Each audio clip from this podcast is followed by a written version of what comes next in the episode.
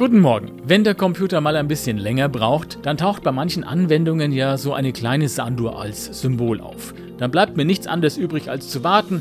Da hilft auch hektisches Mausklicken nicht mehr weiter und genau das kann mich ja zur Weißglut bringen. Dabei ist eine echte Sanduhr genau das Gegenteil zu meinem nervösen Rumgestresse.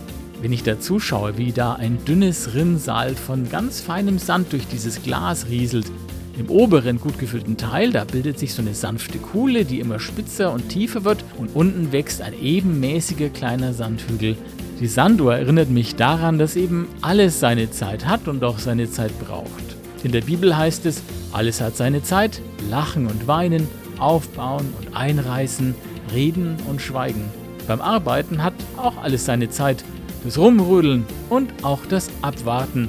Und gerade die Kunst, beides hinzubekommen, bewahrt mich manchmal vom Wahnsinnigwerden. Einen guten Tag wünsche ich euch.